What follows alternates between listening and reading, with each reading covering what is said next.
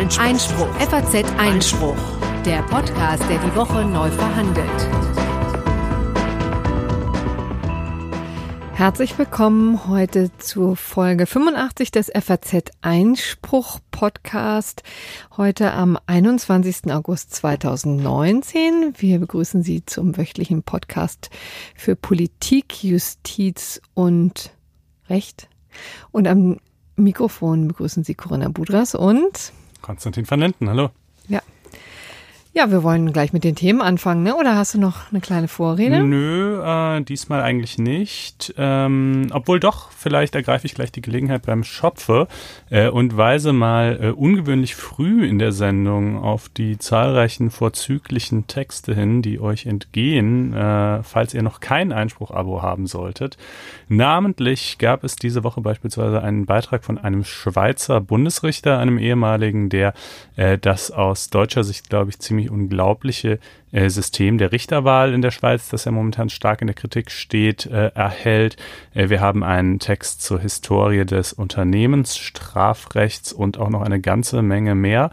Ähm, das alles könnt ihr lesen, indem ihr euch ein Abo klickt, was ihr unter faz.net-einspruch testen tun könnt. So. Ja, und, das sind äh, leider nicht die Themen, über die wir jetzt sprechen, aber deswegen kann man sie ja auch nachlesen. Wir haben was ganz anderes in petto, ne? Genau, es gibt einfach Woche für Woche mehr, als man in diesem Podcast überhaupt äh, unterbringen kann. Ähm, folgende Dinge haben wir beschlossen unterzubringen. Erstmal einen kurzen Nachtrag zur AfD in Sachsen, wo jetzt auch die Hauptsacheentscheidung ergangen ist ähm, in Sachen Zulassung der Wahlliste. Dann als äh, erstes größeres Thema der Sendung, das Bundesverfassungsgericht hat die Mietpreisbremse in ihrer bisherigen Form abgesegnet und fast zeitgleich, nämlich einen Tag davor, hat die Bundesregierung angekündigt, sie verlängern und verschärfen zu wollen. Schauen wir uns mal an, ähm, welche Schlüsse man da vielleicht aus dem Urteil des Bundesverfassungsgerichts auch für diese Pläne schon ziehen kann. Und dann geht's gleich weiter mit Dingen, die die Bundesregierung den ganzen Tag so macht. Sie macht nämlich unter anderem auch äh, einen Gesetzentwurf zur Neuregelung der Pflege. Das ist äh, vor allen Dingen für ähm, Hörer relevant, für deren Eltern vielleicht möglicherweise irgendwie ähm, ja in einer Pflegeeinrichtung untergebracht sind oder untergebracht werden müssen oder wo ihr drüber nachdenkt dergleichen, da sollen zur Kostentragung und so ein paar Dinge sich ändern. Ähm, anschließend schauen wir auf das äh, Verfahren des Richters am Oberlandesgericht Thomas Schulte-Kellinghaus. Dort geht es ganz kurz gesagt um die Frage, ob ähm, die Exekutive einen Richter dazu anhalten und notfalls zwingen darf, äh, schneller zu arbeiten oder ob das von der richterlichen Unabhängigkeit geschützt ist, das Recht, äh, die Fälle so möglicherweise zeitaufwendig zu bearbeiten, wie man selbst das eben für notwendig und richtig erachtet. Ähm, dann kommen wir zum VG München. Dort ist eine ähm, Eilentscheidung ergangen, die das Rücknahmeabkommen, welches mit Griechenland geschlossen wurde, für rechtswidrig erklärt hat. Äh, das dieses Abkommen war Teil des riesen Koalitionskrachs, den wir letztes Jahr hatten oder Teil ja. seiner Teil der Auflösung dieses Koalitionskrachs müsste man dann sagen. Seehofer going wild sozusagen war ja vor einem Jahr hier auch Großthema. Daraus sind einige Rücknahmeabkommen entstanden, die jetzt aber vor Gericht nicht so richtig äh, standhalten. Das gucken wir uns mal ein bisschen näher an. Genau. Und dann ähm, äh, hat das VG Berlin sich auch noch mit einem außergewöhnlichen Fall äh, zu befassen gehabt. Äh, ein Mädchen wollte gerne im Knabenchor mitsingen oder vielleicht wäre es auch treffender zu sagen, die Mutter eines Mädchens wollte gerne, dass äh, dieses Mädchen im Knabenchor mitsingt, äh, hat geklagt, aber ohne Erfolg. Ähm, da sprechen wir mal darüber, äh, was dafür und was dagegen hätte sprechen können. Und dann zum Schluss das gerechte Urteil. Ja. Genau. Aber jetzt erstmal äh, die Sage der AfD in Sachsen. Da gab es jetzt eine Hauptsacheentscheidung. Ne? Ihr habt ja schon relativ häufig über dieses Thema hier in dieser Sendung gesprochen, auch in meiner Abwesenheit. Und nun ist, ist es aber endgültig entschieden, ne? Ja, jetzt kann man es auch dann zum Glück mal abschließen. Äh, wir fassen es jetzt kurz, weil wir es echt mehrmals ähm, in längeren Beiträgen schon drüber geredet haben. Ähm, kurz gesagt, äh, die Hauptsacheentscheidung bleibt äh, vom Ergebnis her identisch zu derjenigen, die im einsteiligen Rechtsschutz schon ergangen war. Äh, sprich, die äh, Liste der AfD darf zwar nicht vollständig, äh, wird nicht vollständig zugelassen, nicht mit allen 61 Kandidaten, aber sie wird auch nicht so stark gekürzt, wie der Landeswahlausschuss das ursprünglich ähm, äh, verfügt hatte, auf nur 18 Kandidaten, sondern stattdessen werden 30 zugelassen, ähm, was eben den Punkt markiert, ab welchem das Wahlverfahren von einer individuellen Kandidatenwahl auf eine Blockwahl umgestellt worden war. Ähm, das Sächsisch, der sächsische Verfassungsgerichtshof, ähm, und das ist eben letztlich das, wenn man so will, äh, revolutionäre an dieser Entscheidung, hat hier also Rechtsschutz vor der Wahl gewährt, was eigentlich nicht zulässig ist, also was im Gesetz nicht vorgesehen ist jedenfalls. Ähm, und er hat das äh, einfach mit dem aus der Verfassung folgenden Gebot des effizienten Rechtsschutzes äh, begründet, indem er gesagt hat, ja, also wenn wir hier wirklich strikt nach dem Gesetz vorgehen, äh, und wirklich bis nach der Wahl warten, dann, dann sei dieses Gebot eben verletzt. Ähm, das soll jetzt nicht für jeden irgendwie kleinen denkbaren Wahlfehler gelten. Äh, das heißt jetzt also, man kann jetzt nicht alles einfach vor der Wahl rügen, ähm, aber es soll jedenfalls dann möglich sein, wenn ein besonders qualifizierter Rechtsverstoß äh, im Raum steht, der außerdem ein außerordentliches äh, oder außergewöhnliches Gewicht hat. Ähm, und äh, so sei es ja, hier das eben hätte gewesen. Es hier wohl genau. gegeben. Ja, das wäre halt irgendwie tatsächlich von den Auswirkungen ähm, potenziell äh, dramatisch gewesen und es sei eben auch ja relativ offenkundig falsch, was der Landeswahlausschuss da gemacht hat. Unter diesen Bedingungen ähm, sei es also äh, dann eben zulässig und geboten, äh, schon im Vorfeld Rechtsschutz zu gewähren. Das ist also eine Sache, die vielleicht auch in Zukunft auf, potenziell auch für andere Parteien nochmal äh, relevant werden könnte. Das heißt im Ergebnis aber, dass die AfD jetzt so oder so sich nur mit maximal 30 Abgeordneten zufrieden geben kann. Selbst wenn ihr Wahlergebnis besser ausfällt, muss sie auf den Rest verzichten. Ne? Naja, es besteht natürlich immer noch die Möglichkeit, dass sie ähm, direkt, ah, direkt Wahlkreise gewinnt. Ähm, wobei sich dann wiederum die Frage anschließt, ob diese Direktkandidaten zugleich auch unter den 30 sind, die sowieso auf der Liste stehen. Ja, ja also so, das wird kompliziert. Aber da das ist eben das Problem. Es besteht jetzt weiterhin natürlich die Gefahr, dass sie ihr Wahlergebnis nicht voll ausschöpfen kann. Aber das wird sich dann wohl beschränken auf vielleicht eine Handvoll von ja. Abgeordneten. So. Die, wenn überhaupt, äh, genau. Genau, das ähm, wird jetzt das Wahlergebnis zeigen. Gut, äh, so viel dazu. Ähm, dann kommen wir zum Bundesverfassungsgericht. Genau, und zur Mietpreisbremse. Da hat sich das Bundesverfassungsgericht jetzt zum allerersten Mal dazu geäußert, ne? Wo das ja schon eine Maßnahme ist, die aus dem Jahr 2015, glaube ich, stammt. Ne? Ja. Und natürlich auch heftig umstritten ist. Aber bisher sozusagen haben Sie lange darüber nachgedacht und jetzt ein Ergebnis verkündet, nämlich welches? Gut Ding will Weile haben. Ähm, ja, das Ergebnis lautet äh, alles in Ordnung mit der Mietpreisbremse.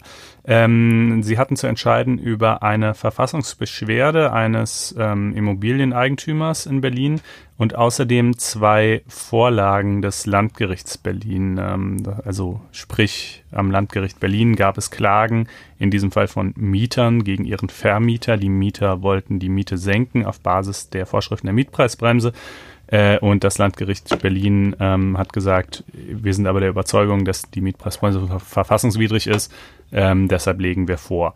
Ähm, das war, wer sich vielleicht noch daran erinnert, äh, ähm, augenscheinlich so, dass das Landgericht Berlin sogar ganz besonders heiß darauf war, ähm, das dem Bundesverfassungsgericht vorlegen zu können. Die haben seinerzeit nämlich schon eine Pressemitteilung rausgegeben, äh, in einer Konstellation, wo sie eben noch nicht vorlegen konnten. Also sprich, da hatten sie einen, auch einen Mietstreit, auch einen mietrechtlichen Streit, ähm, hatten offenbar sozusagen die Vorlage schon vorbereitet und dann hat er sich aber anderweitig erledigt, ich glaube durch Einigung der Parteien oder dergleichen. Und dann hat, hatten sich die Richter halt dieser Kammer halt äh, augenscheinlich geärgert, weil sie es gern vorgelegt hätten und haben dann einfach trotzdem eine Pressemitteilung rausgegeben, was so ähm, äh, ja zu recht ungewöhnliches äh, äh, Vorgehen ist. Und ähm, etwas später haben sie dann aber eben auch den passenden, zumindest vermeintlich passenden Fall äh, bekommen, wo es eben keine Einigung oder dergleichen gab. Den haben sie dann vorgelegt, über den hat das Bundesverfassungsgericht jetzt auch entschieden, unter anderem.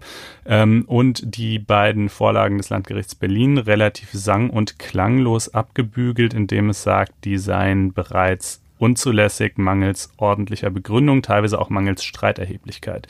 Ähm, soweit mhm. es äh, Also dazu muss man wissen, die Mietpreisbremse ist ja nicht sozusagen ein Paragraph, sondern eine Reihe von Regelungen, die im Zusammenspiel wirken.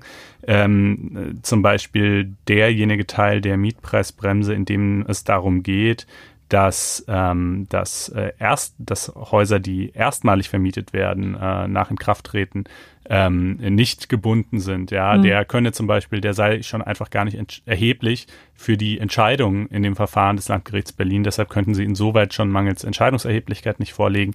Ähm, Im Übrigen hätten sie aber auch nicht äh, ordentlich begründet, warum ähm, die Vorschriften gleichheitswidrig sein sollten. Die, das Landgericht Berlin hatte nämlich gesagt, ähm, äh, die Mietpreisbremse führt ja für Immobilieneigentümer zu ganz unterschiedlichen zulässigen Höchstmieten, weil die, die Höchstmiete, die du erlaubterweise erheben darfst, äh, hängt natürlich von dem Mietniveau in der jeweiligen Gegend ab. Hm. Und das ist natürlich äh, je nach Stadt eben ganz verschieden und äh, deshalb würde die ganz unterschiedliche Wirkung entfalten äh, und sei damit gleichheitswidrig und und da sagt das Bundesverfassungsgericht, da hätte, hätte man sich aber mehr damit auseinandersetzen müssen, ob das, erstens, ob das überhaupt wirklich vergleichbare Sachverhalte sind und zweitens, ob diese Ungleichheit nicht äh, gerechtfertigt äh, sein könne, äh, denn schließlich ähm, gäbe es ja eben also beispielsweise auch dann unterschiedliche ähm, vielleicht Lohnniveaus, Lebenserhaltungskosten und sowas, die mit so, die mit dem unterschiedlichen Mietniveau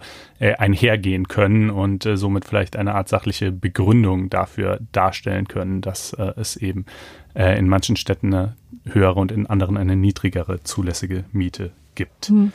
Ähm, gut, also, aber wie das halt so ist, irgendwie vor dem Bundesverfassungsgericht, ne, die beiden Vorlagen haben sie abgelehnt, aber dadurch, dass sie dann über die Verfassungsbeschwerde ähm, entschieden haben, haben sie letztlich doch zu Sach allen Sachargumenten, die so vorgetragen wurden, irgendwie was gesagt. Ähm, äh, ein paar Punkte habe ich ja gerade schon genannt, eben, dass die mm, Ungleichbehandlung, insoweit man überhaupt davon sprechen könne, äh, der Sache nach gerechtfertigt sei. Sie sagen auch ganz klar, äh, dass es ein sozusagen, dass die Mietpreisbremse ein, ein erstrebenswertes Ziel verfolgt, nämlich die soziale Durchmischung von Stadtteilen, dass es also jetzt nicht irgendwie dazu kommt, dass sämtliche innerstädtischen Stadtteile irgendwie nur noch von Leuten in den obersten zehn Prozent der Einkommensverteilung bewohnt werden können, ja. Ähm, Und deswegen ist eben so ein doch recht deutlicher Eingriff in das Eigentumsrecht des Vermieters dann gerechtfertigt, ne?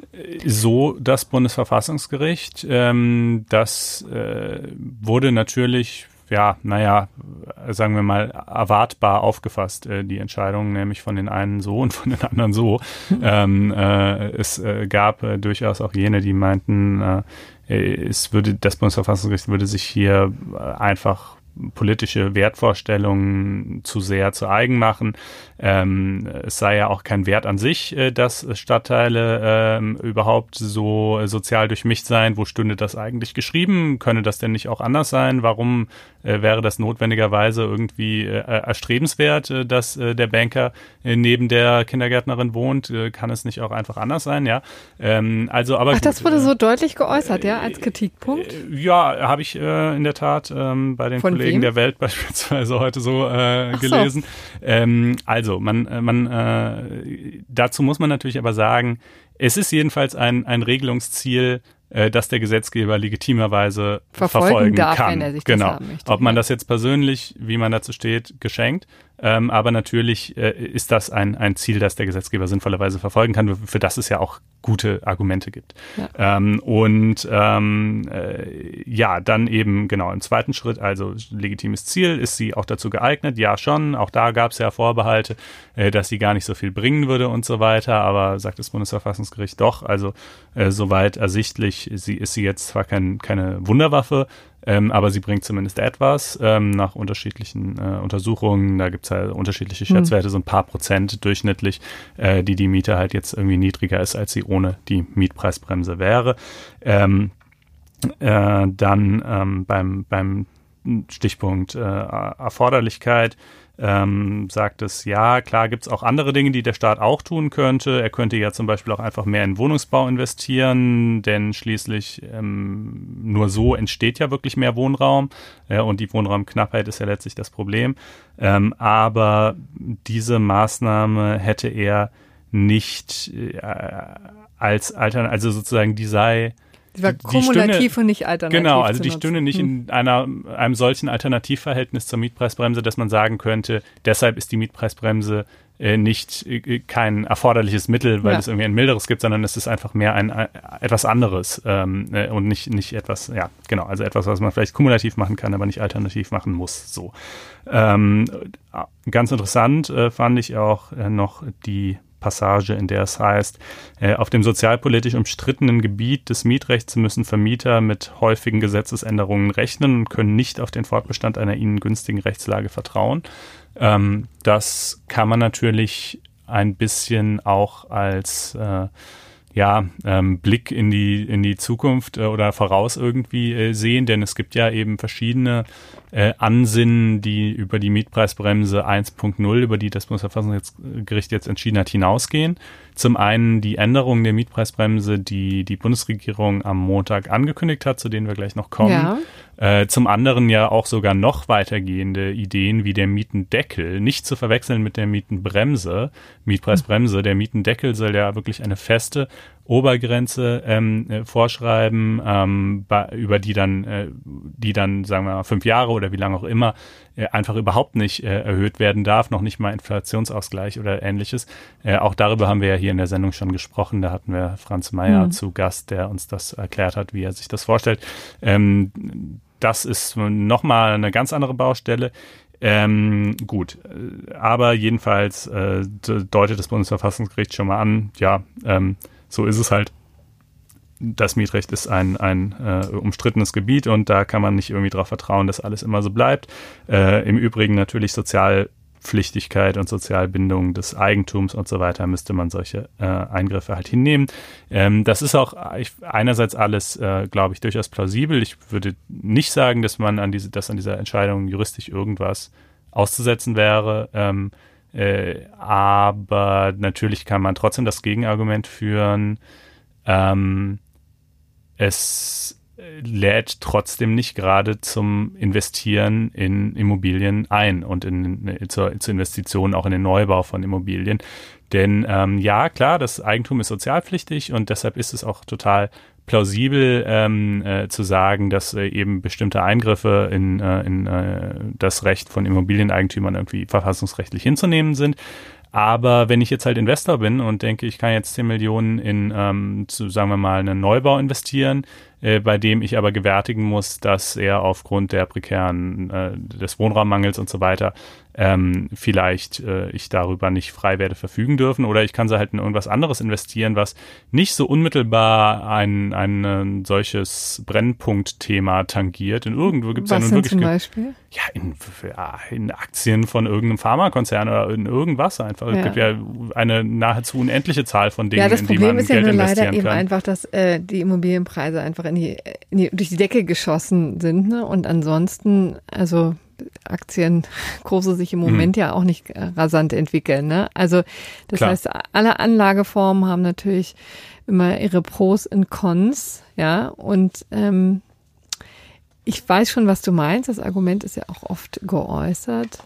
Aber jedenfalls ist jetzt zumal zumindest mal festgestellt, dass die Mietpreisbremse so wie sie ist, jedenfalls ähm, ja, legitim ist mhm. und recht mäßig ist und äh, als hätte es die Bundesregierung äh, geahnt, also ich meine, ich nehme an, die sind immer fest davon ausgegangen, haben die auch am Montag im Kabinettsbeschluss dann gleich eine ja, Verlängerung äh, beschlossen. Ne? Was ist da genau nochmal vereinbart worden? Ähm, ja, also es soll zunächst mal ähm, die Möglichkeit der Länder, diese Mietpreisverordnungen zu erlassen, die dann ja letztlich zur Inkraftsetzung der Mietpreisbremse in bestimmten Gebieten führen.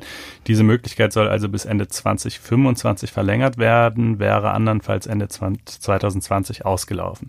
Ähm, das ist mal das Erste und außerdem sollen eben auch ein paar Dinge sich noch verschärfen. Ähm, und zwar sollen Mieter überzahlte Miete künftig auch rückwirkend zurückverlangen können. Ja, das also. ist in der Tat neu und auch durchaus ähm, schlagkräftig. Jedenfalls wurde immer von Mieterverbänden angemahnt, dass es ja im Grunde genommen für den Vermieter kein Schaden ist, also auch kein Risiko ist, das erstmal zu versuchen, solange er kann, ja, mhm. weil er nicht befürchten muss, ähm, dass tatsächlich die zu hoch bezahlte Miete zurückgezahlt werden muss. Aber dem ist jetzt offensichtlich nicht so. Also das wird sich ändern. Zu wann eigentlich? Ähm, das ist noch nicht ganz klar. Also das, hm. das ist ja bisher irgendwie nur Eckpunkte. Ähm, aber ich soll wohl, glaube ich, das meiste dieser Ankündigungen soll wohl an, äh, bis Jahresende in Kraft treten. Aber muss man mal gucken, wie schnell sie es tatsächlich hinkriegen. Ähm, allerdings, also das mit dem Zurückzahlen, ähm, das äh, hat ein paar Einschränkungen. Äh, erstens maximal für 2,5 Jahre. Ähm, also ich kann jetzt nicht irgendwie 20 Jahre lang äh, die Überschreitung der zulässigen Höchstmiete nicht rügen, dann nach 20 Jahren schon und dann sagen so, jetzt hätte ich gern für 20 Jahre das zurück, weil das bringt ja unter Umständen auch den Vermieter in arge Nöte. Ähm, vielleicht hat er das ja auch gar nicht böswillig oder sonst was gemacht, äh, sondern selber nicht gewusst oder wie dem auch sei. Jedenfalls ähm, ist es deshalb auf 2,5 Jahre beschränkt. Und dann gibt es im Übrigen auch noch ein, zwei andere Änderungen, die man hier vermerken sollte. Ähm, der Betrachtungszeitraum für die ortsübliche Vergleichsmiete äh, soll nicht mehr die letzten vier Jahre umfassen, sondern die letzten sechs Jahre. Ähm, da die Mieten ja in den letzten Jahren tendenziell eher nach oben gegangen sind oder nicht nur tendenziell, sondern definitiv, ähm, dürfte das also durch zu einer leichten Senkung der ortsüblichen Vergleichsmiete äh, führen, weil man halt quasi weiter in die Vergangenheit schaut ähm, und somit noch noch Jahre mit reinkommen in diesen Vergleich, äh, wo es halt noch nicht ganz so arg war. Ähm, das äh, ist ja dürfte jetzt keine riesige Wirkung entfalten, aber zumindest so ein bisschen. Ähm, dann haben wir noch ähm, ein paar Einschränkungen, aber das wird dann relativ technisch, äh, bei dem Recht, äh, vermietete Wohnungen in Eigentumswohnungen umzuwandeln. Ähm, und äh, auch ganz interessant, äh, die Maklerprovision beim Kauf von Wohnimmobilien. Ähm, da soll jetzt so eine Art halbes Bestellerprinzip eingeführt werden. Wir erinnern uns, das gab es vor ein paar Jahren in Hinblick auf ähm, Mietwohnungen, also wenn man eine Wohnung zur Miete genommen hat und da war ein Makler dabei, äh, da wurde gesetzlich das Bestellerprinzip eingeführt. Das heißt, ähm, der Vermieter musste dann, muss dann seitdem den Makler bezahlen. Ähm, und äh, für den Kauf von Immobilien äh, soll jetzt ein sogenanntes halbes Bestellerprinzip kommen, dass also der Käufer maximal die Hälfte der Maklerkosten tragen muss. Ähm, in, in Mietkonstellationen. Äh, nee, in, nee, in, in, in Kaufkonstellationen. Für, für Mietkonstellationen gilt es ohnehin schon. Ähm, und dann zu guter Letzt, äh, auch dieses äh, sei noch vermerkt, ähm, soll der, der vormals, die vormals angekündigte Einführung eines Freibetrags von der Grunderwerbsteuer, auch das betrifft jetzt Kauffälle, also wo man irgendwie ein Grundstück oder eine Wohnung kauft und Grunderwerbsteuer entrichten muss. Ähm, da war eigentlich mal vorgesehen, einen Freibetrag einzuführen, sodass die also nicht ganz so hart ins Kontor schlägt, die Grunderwerbsteuer. Äh, das kommt jetzt aber augenscheinlich doch nicht, ähm, weil es vermutlich einfach dann äh, zu große Einnahmenausfälle auf Seiten des Staates bedeutet hätte. Ähm, so, ich glaube, das sind so die zentralen Dinge, die man zu diesem Paket äh, sagen muss. Und ähm, wenn man jetzt das nochmal quasi zusammenlegt mit der Entscheidung des Bundesverfassungsgerichts, dann ähm, ich, ja, habe ich zwar keine Glaskugel, aber würde ich einfach mal behaupten, ich, ich sehe da jetzt nichts drin, was problematisch wäre äh, anhand der Maßstäbe, die das Bundesverfassungsgericht in seinem Urteil aufgestellt hat. Anders möglicherweise für den Mietendeckel, da würde ich mich jetzt nicht festlegen wollen, ähm, aber diese ja, überschaubaren Verschärfungen der Mietpreisbremse, ich glaube, äh, die würden einer äh, abermaligen Prüfung in Karlsruhe auch standhalten. Ja, das klingt nachvollziehbar. So, dann kommen wir jetzt ähm, zu einem anderen Bereich, auf dem die Bundesregierung vergangene Woche tätig war, und zwar zum Angehörigenentlastungsgesetz, also ist der formale Titel von dem, was übrigens nicht Gesundheitsminister Spahn vorgelegt hat, sondern es kam aus dem Hause ähm, ja, Bundesarbeitsministerium, also Hubertus Heil. Mhm. Interessanterweise. Ähm, und bei der Pflege möchte ich übrigens mal voranschicken, war ich doch ein wenig entsetzt, wie viel dann doch im Kompetenzgerangel äh, zwischen Familienministerium, ähm, Sozialministerium, muss man sagen, nicht Bundesarbeitsministerium, sondern Sozialministerium in, in dieser Funktion jedenfalls war Herr Heil dann tätig und ähm, das Gesundheitsministerium da äh, zusammenrührt. Ja. Das ist übrigens, wenn ich das an der Stelle mal ganz kurz einschieben darf, glaube ich, etwas, was viele Leute verwirrt. Ähm, wenn ein Ministerium oder fast alle Ministerien haben ja mehrere Zuständigkeiten und je nachdem, wo gerade der Schwerpunkt der Maßnahme liegt, nennt man es dann Arbeitsministerium, wenn es eine arbeitsrechtliche Sache ist, oder Sozialministerium, wenn es eine sozialrechtliche Sache ist, ähm, auch wenn es dasselbe Ministerium letztlich ist. Ja. Und äh, ja, das führt, glaube ich, mitunter zu Verwirrung. Und ich hätte ja die Pflege auch immer bei Herrn Spahn im Gesundheitsministerium gesehen, aber so ist es nicht. Ähm, mhm. Und dann schiebt auch der eine dem anderen das zu, wenn es da irgendwie um Anfragen geht. Also das fand ich jetzt nur aus journalistischer Sicht etwas äh, mühsam. Mhm. Aber kommen wir mal zu dem, was sich tatsächlich ändert. Ähm, also es geht tatsächlich um die Pflege natürlich und die horrenden Kosten, die damit einhergehen. Ja, das unterschätzen ja immer noch wahnsinnig viele, wie teuer es ist, kranke und alte Menschen zu pflegen. Ähm, und es unterschätzen auch viele, wie viel tatsächlich auf den Einzelnen selber oder die Angehörigen ankommt, ja. Mhm. Also vielleicht erkläre ich erstmal, was sozusagen die Rechtslage im Moment ist. Also die Pflegeversicherung ist ja nur eine Teilkaskoversicherung. Das heißt, sie nimmt übernimmt nur ein, ja, entschuldige, das klingt in der Tat ein bisschen bescheuert, aber so wird's auch ähm, durchaus ernsthaft und ohne den äh, Blick auf die ähm, Autoversicherung ja, genannt. Das okay. heißt, sie übernimmt nur einen Teil der anfallenden Kosten, ja. Und üblicherweise, das gilt übrigens sowohl für den stationären Bereich als auch für den ambulanten Bereich. Ich rede jetzt die meiste Zeit wahrscheinlich vom ähm, stationären, das ist einfacher. Ähm, Im Hinterkopf muss man behalten, dass es natürlich auch immer die Möglichkeit gibt, sich zu Hause pflegen zu lassen und die Pflegedienste nach Hause kommen zu lassen. Aber tatsächlich so ein, ähm, so ein vollstationärer Heimplatz, ja, mhm. ähm, kostet wahnsinnig viel Geld. Ne? Also ich würde mal sagen, das hängt natürlich auch immer sehr von der Versorgung dann im Haus ab und aber letztendlich so ab 3.500 bis hoch über weit über 5.000 Euro kann das gehen und davon übernimmt im Monat im Monat und davon übernimmt dann eben die äh, Pflegekasse auch nur einen Teil.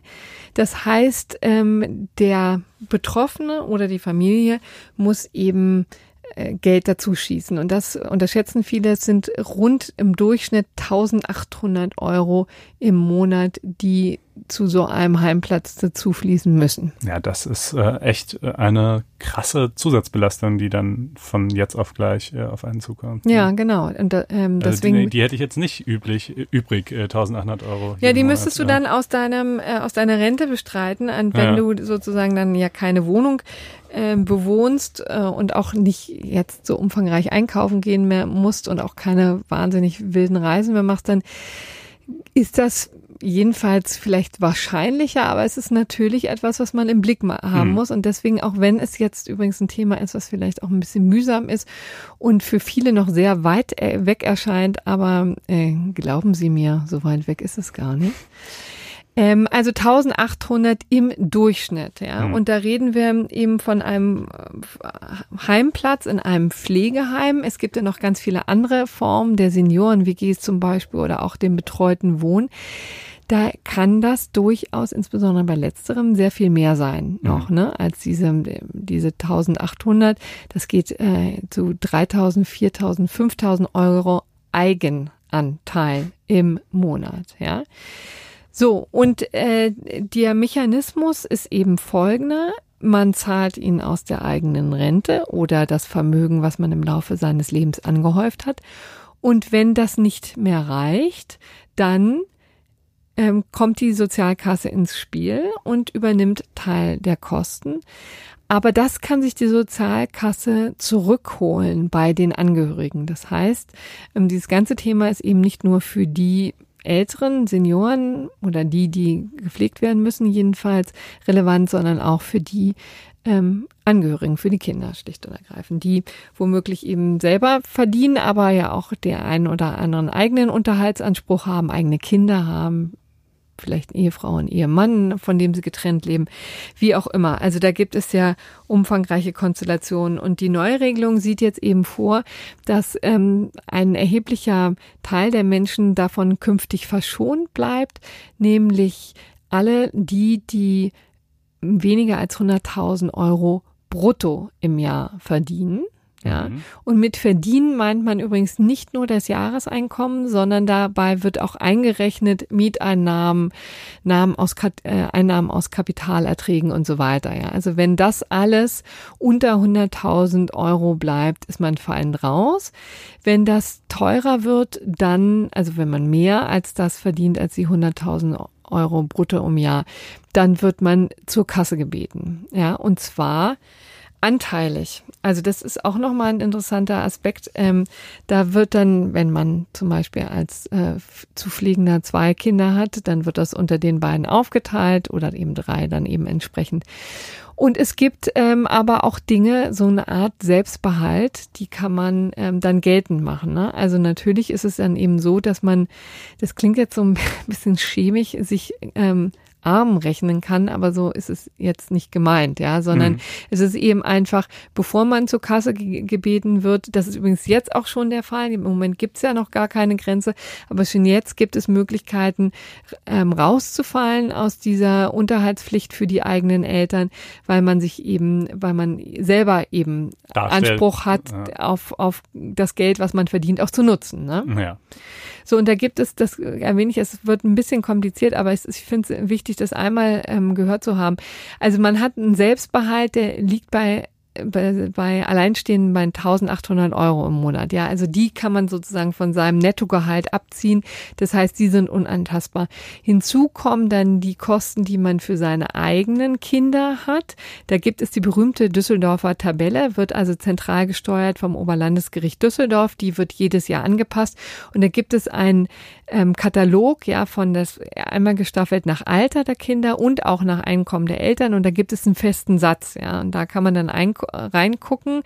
In dem höchsten Satz, der dann hier nur in Frage kommt, ja, ähm, weil man ja über, sowieso unter, über die 100.000 Euro ähm, kommt, liegt das so für die Kinder zwischen, ähm, ich glaube, 500 pro Nase und äh, knapp 800 oder 900. Ja, also die kommen dann auch noch mal ab. Dann wird dieser Betrag, der dann bleibt, noch mal um die Hälfte verringert und erst von diesem Betrag und das sind dann eben vielleicht, weiß ich nicht, so und so viel 100 Mark, Euro, Mark, ähm, Euro wird dann eben, ähm, das, das wird dann eben zum Unterhalt herangezogen. Mhm. Ja, da so ist so ein bisschen der Mechanismus. Also im Moment ist es so, dass man tatsächlich drauf gucken muss, was man für Unterhaltspflichten hat. Und dann sozusagen könnte es sein, dass man rangezogen wird. Künftig, und das wird voraussichtlich ab 1.1. der Fall sein, gibt es eben die pauschale Grenze von 100.000. Und dann ist es übrigens auch egal, ob man Kinder hat oder nicht, ja, sondern man ist in dieser Situation entlastet mhm. von den Zahlungen an die Eltern. Aber ab, äh, ab 100.001 ist man dann voll dabei, oder mhm. wie? Weil also das ist ja immer das Problem, äh, egal ob im Steuerrecht, im Sozialrecht oder sonst wo, wenn man so harte Grenzen hat, dass es natürlich ja. äh, dann deutlich vorteilhafter wäre, 99.999 zu verdienen als 100.001, ja. weil die zwei Euro mehr dann quasi dich halt in die Pflicht bringen, äh, ja, aber, aber so ist es. Okay, aber so gut. ist es, genau. Ist es ähm, auch, diese 100.000 Euro Grenze gibt, geht auch in anderen Konstellationen im Sozialrecht, die hat man im Grunde genommen nur ausgedehnt. Okay, gut. Äh, und, aber es bleibt natürlich zunächst mal dabei, dass in erster Linie derjenige oder diejenige ähm, selber für die Kosten aufkommen muss, äh, der da im Heim un untergebracht ist, ja. Und nur wenn, wenn er das halt nicht mehr kann, dann wer dann springt die Sozialkasse ein und dann müssen gegebenenfalls auch die Angehörigen zahlen, ja. insofern sie über diesen 100.000 Euro liegen. Übrigens auch nur in gerader Linie, ne? Also Aha. man zahlt jetzt nicht, du bist ja, hast ja frisch geheiratet, äh, es zählen nicht die Schwiegereltern. Aha. Ja? Okay. Also insofern findet dann so eine Rechnerei ab. Ich, also es tut mir echt leid, ich finde dieses Thema ist ja wirklich ein, auch ein extrem emotionales und auch ein ähm, sehr grundsätzliches. Es ist natürlich immer ein bisschen mühselig, sich das jetzt nur finanziell ähm, ähm, durchzurechnen, ja. Aber, ja, aber gleichzeitig, das ist halt auch ein Teil der Realität, äh, mit dem man sich dann auseinandersetzen Genau, ist äh, auch muss, ein wichtiger Aspekt. Und man muss ja ehrlicherweise sagen, ja, also vor diesem ganzen Pflegeheim ähm, Debatte, da gibt es, das ist ja auch längst nicht mehr das Altenheim, wie es früher war. Ähm, da gibt es ja schon wirklich auch ähm, tolle Einrichtungen, die sich sehr viel Mühe geben und die große Angebote haben, aber man muss ehrlicherweise sagen, die kosten halt Geld. Wahnsinnig teuer. Mhm. Ja. Die haben auch einen bestimmten Personalschlüssel, ne, da kommt es natürlich auch her. Die Pflegekräfte sind chronisch unterbezahlt, auch das soll sich ja ändern. Also letztendlich ist das wirklich ein Problem, was immer nur noch wächst, ja, weil eben die Pflegeausgaben ziemlich sicher nur eine Richtung kennen, nämlich nach oben und die Leute ja auch immer älter werden, ja, auch wir. Mhm. Und äh, man sich dann auch bald überlegen muss, äh, was man tun will. Also ich glaube jetzt, äh, haben, wir haben noch ein bisschen Zeit. Aber äh, manchmal muss man es ja mit seinen Eltern auch durchdenken und da ist es irgendwie ganz wichtig, dass man das mal im Blick hat. Deswegen war es mir ein persönliches Anliegen, das mal hier vorzutragen. Ja, hast du, finde ich, sehr gut verständlich auch getan. Äh, Gibt es dazu noch was zu? Nee, ergänzen? ich glaube, dabei belassen wir es jetzt und kommen zu dem sorgfältigen Richter oder dem langsamen Richter, je nach Anschauung. Je nach Anschauung, genau. Ähm, also wir haben in Folge 12 schon mal drüber gesprochen, aber das ist so lange her, dass ich selbst mich schon gar nicht mehr daran erinnern konnte und Corinna mir das gestern ja. bei der Themenplanung sagen musste und ich es gar nicht glauben wollte, bis ich es dann nachgeschaut hatte, ähm, dass wir dieses Thema schon mal im Podcast hatten. Ähm, gleichwohl, es gibt jetzt Anlass, ähm, erneut darüber zu reden, äh, weil nämlich mal wieder eine Entscheidung gefallen ist. Aber um die zu verstehen, äh, müssen wir es glaube ich, von vorne aufrollen. Also, ähm, es geht darum, dass dieser Richter namens Thomas Schulte-Kellinghaus, der am Oberlandesgericht äh, Karlsruhe seinen Dienst versieht, ähm, der tut das offenbar ein bisschen äh, gemächlicher als seine Kollegen. Jedenfalls kommt er nicht auf die gleiche Zahl von Erledigungen. Und die damalige Präsidentin hat dann ähm, im Jahr 2011, meine ich, eine Sonderprüfung seines Dezernats anordnen lassen. Sind dann also quasi alle seine äh, Sachen durchgegangen, haben geguckt, was hat er in den letzten Jahren so erledigt äh, und das verglichen mit den Zahlen von anderen Richtern an dem Gericht ähm, für die Jahre 2008 bis 2010 kamen zu dem Ergebnis, dass er nur ungefähr ungefähr 68 Prozent der durchschnittlichen Verfahrenserledigungen äh, verzeichnen würde. Hm. Ähm, Wobei jetzt 68 Prozent nun auch nicht unfassbar wenig ist. Oder? Genau, das ist einer von vielen Punkten. Er würde sagen, es ist noch nicht mal der entscheidende. Ich finde, es ist zumindest auch ein sehr bemerkenswerter, denn in der Tat, ähm, äh, es liegt ja in der Natur des Durchschnitts, dass Leute ihn unter- und überschreiten. Ähm, und äh, auch sowohl die Präsidentin damals als auch alle Gerichte haben gesagt, ja, natürlich ist auf jeden Fall ein, ein großzügiger Toleranzspielraum einzuräumen. Aber da finde ich halt, ähm, so großzügig ist er nicht, wenn eine Unterschreitung um ein Drittel bereits äh, zum, zum äh, Erlass von disziplinarischen Maßnahmen berechtigen soll. Ähm, aber die noch grundsätzlichere Frage ist natürlich, ob, ob das überhaupt, jetzt geht. mal unabhängig von der, von der, vom, vom Grad der Unterschreitung, ob das überhaupt geht. Also, also wäre, wenn er nur 20 Prozent geschafft genau, hätte, wäre es dann, dann auch möglich. Ja, hm? also ähm, die Präsidentin hat ihn dann dienstlich ermahnt. Er hat äh, dagegen Klage erhoben. Diese Ermahnung, die hat für sich genommen noch keine Konsequenzen, aber es ist so ein bisschen wie, wie eine Abmahnung im, im Arbeitsrecht. Ja, die hat ja auch keine unmittelbaren Folgen, aber sie bereitet dann weitere Maßnahmen vor. Ähm, und da könnte man jetzt natürlich übrigens fragen, was soll denn die Aufregung? Aber es geht hier natürlich um nichts Geringeres als die Unabhängigkeit des Richters. Genau, denn äh, er sagt, äh, und das ist auch unstreitig, ich arbeite bereits mehr äh, als 41 Stunden pro Woche. Das heißt, ich kann meine Arbeitszeit nicht weiter steigern oder jedenfalls kann man keinesfalls von mir verlangen, dass ich sie noch weiter steigere.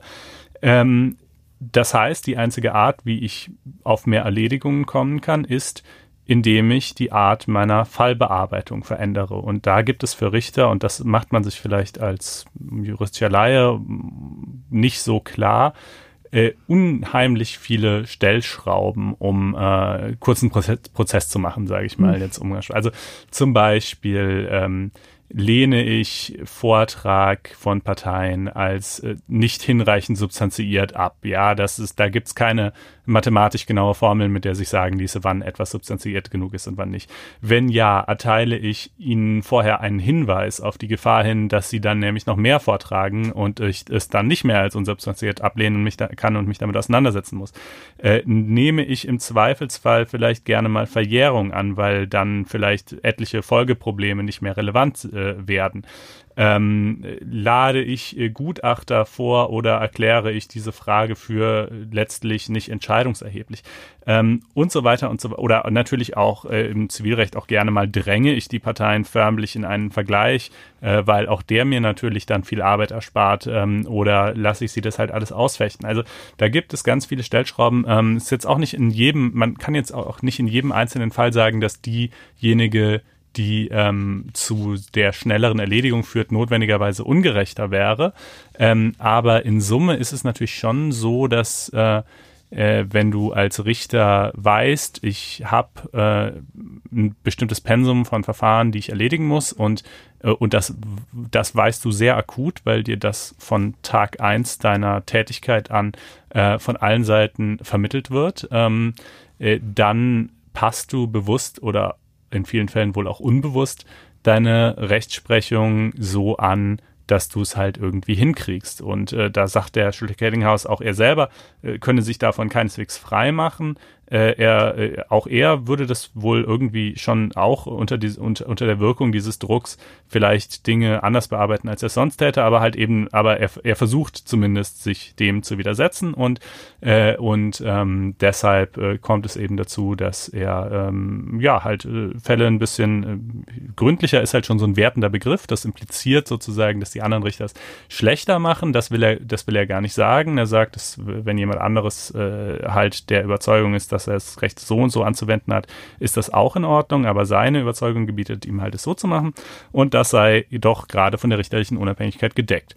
Und ähm, das stimmt auch insofern, als wenn, also wenn jetzt zum Beispiel die Präsidentin gesagt hätte, ähm, ich fordere Sie auf, in Zukunft irgendwie ähm, bei jeder Mal, wo sich die Möglichkeit irgendwie bietet, von der Verjährung des Anspruchs auszugehen, wo sich das irgendwie vertretbar argumentieren lässt, ähm, weil Sie dann nämlich schneller mit den Sachen fertig werden. Das wäre ohne jeden Zweifel, da würde auch niemand äh, irgendwie drüber diskutieren, Eingriff in die richterliche Unabhängigkeit. Ähm, er sagt halt, äh, sie formuliert sowas zwar nicht ausdrücklich, aber sie fordert mich halt auf, die Erledigung zu steigern und da ich schon genug arbeite, kann ich die nur steigern, indem ich eben doch meine Rechtsanwendung ändere, also genau das tue, was man nicht von mir verlangen darf. Ähm, es ist mir zwar vielleicht dann sozusagen noch freigestellt, an welchen Stellschrauben ich genau drehe und bei welchen Verfahren und so, aber ich muss es dann jedenfalls irgendwie machen, denn nur so kann ich meine Erledigungen letztlich steigern. Äh, und das darf man nicht von mir fordern. Ähm, dass die Schwäche dieser Argumentation, wenn man so will, ist natürlich, dass sie tatsächlich, wie du gerade schon gesagt hast, wenn man es zu Ende denkt, dazu führen müsste, dass selbst ein Richter, der nur zehn Prozent der durchschnittlichen Erledigungen hat, ähm, auch dies unter Berufung auf seine Unabhängigkeit so beibehalten dürfte, ja, wenn er halt sagt, mein Gott, meine richterliche Überzeugung gebietet mir halt äh, jedes kleinste Pupserfahren bis ins allerletzte Detail auszuforschen und eine halbe Dissertation daraus zu machen, ähm, äh, so, weißt du, also würde man, würde man selbst die Arbeitsweise eines solchen Richters noch äh, mit dem Hinweis auf die Unabhängigkeit äh, für sakrosankt erklären wollen, ähm, kann ich gut nachvollziehen, äh, wenn man sagt nein. Aber ich glaube, das ist ein Problem, das sich in der Realität nicht stellt. Das ist als Gedankenspiel. Äh, Warum stellt als, sich das in der Realität nicht? Weil ich, ich glaube, dass es euch Richter, das kommt einfach nicht vor. Also du wirst halt von Anfang an ähm, sehr hart auf, auf das Erledigen von Fällen, auf das Entwickeln von Entscheidungsfreude, wie es etwas euphemistisch heißt, ähm, äh, und das effiziente Verdichten von Verfahren äh, gedrillt. Ähm, du bist gerade in den ersten Jahren ja auch noch Richter auf Probe, das heißt quasi äh, mit einem Fingerschnipsen kündbar. Ähm, und jedenfalls in dieser Zeit ähm, äh, kann, kannst du dir sowieso noch nicht viel leisten. Äh, wenn du durch diese Schule erstmal durch bist, ähm, hast du bereits einen ziemlich zügigen Verle Erledigungsethos verinnerlicht. Im Übrigen ist natürlich auch der Hinweis berechtigt, dass den Parteien zwar einerseits sicherlich an einer gründlichen, äh, gut, ab, äh, gut erwogenen Entscheidung gelegen ist, aber gleichzeitig auch an einer schnellen Entscheidung. Also ja, es nützt dir ja auch nichts, wenn das Jahre zu spät kommt. Das wiederum würde der Schulte-Kenninghaus sicherlich auch nicht bestreiten. Der sagt nur, äh, das ist halt nicht mein Problem. Dann muss eben der Justizminister im Zusammenwirken mit dem Landesparlament mehr Stellen schaffen, wenn äh, eine zügige Erledigung mit den vorhandenen Stellen äh, nicht möglich ist, ohne gleichzeitig meine äh, sozusagen entgegen meiner Überzeugung äh, kurzen Prozess machen zu müssen. Aber sag mal, nun hat er ja auch sein Verfahren ziemlich gründlich geführt. Ähm, das, sag doch nochmal bitte, was er durchlaufen ist und was jetzt die letzte Entscheidung sozusagen war. Genau, also er hat ähm, geklagt äh, in erster und zweiter Instanz, also Richterdienstgericht und dann Dienstgerichtshof ähm, äh, des OLG Stuttgart hat er beide verloren. Dann kam es zum BGH. Äh, da hat er ähm, einen scheinbaren Sieg, ähm, muss man wohl sagen, eingefahren äh, Ende 2017. Also der hat die Entscheidung der Vorinstanzen aufgehoben, hat es zurückverwiesen, hat gesagt, ähm, äh, äh der Dienstgerichtshof äh, also es sei schon prinzipiell möglich, Richter zu ermahnen äh, wegen ihrer Erledigungen. Das sei nicht grundsätzlich ausgeschlossen. Ähm, aber der Dienstgerichtshof hätte noch gründlicher prüfen müssen, ob der Vergleich mit den Zahlen der Kollegen fair war, ja, weil da können ja alle möglichen verfälschenden Faktoren eingehen. Zum Beispiel, wenn jetzt, wenn jetzt zum Beispiel der Schulte-Kellinghaus irgendwie äh, ganz besonders umfangreiche Verfahren gehabt hätte, ja, dann, dann wären, dann hätte er zwar insgesamt weniger Verfahren erledigt, aber, aber sozusagen man müsste ja dann gegebenenfalls ja. auch einpreisen, dass die halt länger, besonders lang gedauert haben, weil sie einfach besonders komplex waren. Solche Dinge soll, mussten, sollten also noch geprüft werden. Und ähm, das ist jetzt passiert? Äh, genau, das ist jetzt passiert. Äh, da hat der Dienstgerichtshof jetzt gesagt, nö, der Vergleich war fair, auch egal, diverse Rechenalternativen und so, wie wir die Rechnung aufstellen, wir kommen immer dabei raus, dass er ungefähr ein Drittel weniger macht. Ähm, und äh, die, der zweite Punkt, den er auch noch prüfen sollte, der Dienstgerichtshof, war, ob denn die Kollegen, äh, mit denen er hier verglichen wird, ihrerseits genug Zeit zur sachgerechten Bearbeitung ihrer Fälle haben. Da kann man sich natürlich schon im Vorhinein denken, was bei dieser Frage wohl rauskommen wird. Na, naja, natürlich wird der Dienstgerichtshof nicht entscheiden, dass alle anderen Richter des OLG Stuttgart ebenfalls unter einem solchen Druck stehen, äh, dass sie nur durch unsachgerechte Erledigung hm. ihrer Arbeit da, dem noch standhalten können und sie deshalb nicht als Vergleichsgruppe taugen, an der das Tempo von Herrn Schulte-Kellinghaus legitimerweise gemessen werden dürfte. Äh, das ist ja klar, dass das nicht rauskommen konnte, auch nicht rausgekommen ist. Ähm, tatsächlich äh, geht der Dienstgerichtshof darauf auch einfach gar nicht ein in seiner Entscheidung. Also das ist ganz erstaunlich. Also obwohl das eigentlich er sozusagen erzählt erst sein Prüfungsprogramm auf von Dingen, die er jetzt, weil ne, das war nämlich schon so nach der Entscheidung des BGH haben viele, die dieses Verfahren näher beobachten, äh, gesagt, ähm, äh, das dürfte dem Dienstgerichtshof aber ganz schöne Schwierigkeiten bereisen, bereiten, dieses Kriterium, dieses vage Kriterium der Sachgerechtigkeit irgendwie ähm, darunter konkret zu subsumieren und das sozusagen zu prüfen. Äh, ja, stimmt. Deshalb macht das einfach nicht. Ja, also, ähm, so, und jetzt hat er im Grunde genommen die Klage abgewiesen. Und was äh, ist ja, jetzt die Möglichkeit? Jetzt kann er erneut in Revision gehen ähm, und äh, letztlich wird er in dem regulären Instanzenzug keine für ihn befriedigende Entscheidung erlangen. Das ist klar. Äh, denn der BGH hat ja schon klargestellt, dass er ja. es jedenfalls grundsätzlich für legitim hält, äh, die Richter zu ermahnen, dass er darin keinen Eingriff in die Unzu äh, äh, um Unabhängigkeit sieht. Nur halt müsse man in diesem konkreten Einzelfall schauen, ob es hier so, ne? Ähm, dann letzte Station natürlich potenziell Bundesverfassungsgericht. Problem, ähm, Herr Schulte-Kellinghaus erreicht in, ich glaube, zwei oder spätestens drei Jahren die Pensionsgrenze. Ähm, je nachdem, wie lange sich das noch hinzieht, ähm, wäre dann halt die Frage, ob das Bundesverfassungsgericht dann sagen würde, hat sich ja jetzt in, hier durch Zeitablauf erledigt. Ähm, allerdings hat das Bundesverfassungsgericht da auch gewisse Freiheiten. Also wenn die was wirklich entscheiden wollen, dann. Aber alles in allem ist es natürlich wirklich unbefriedigend, so sein ja, seine letzten Arbeitsjahre.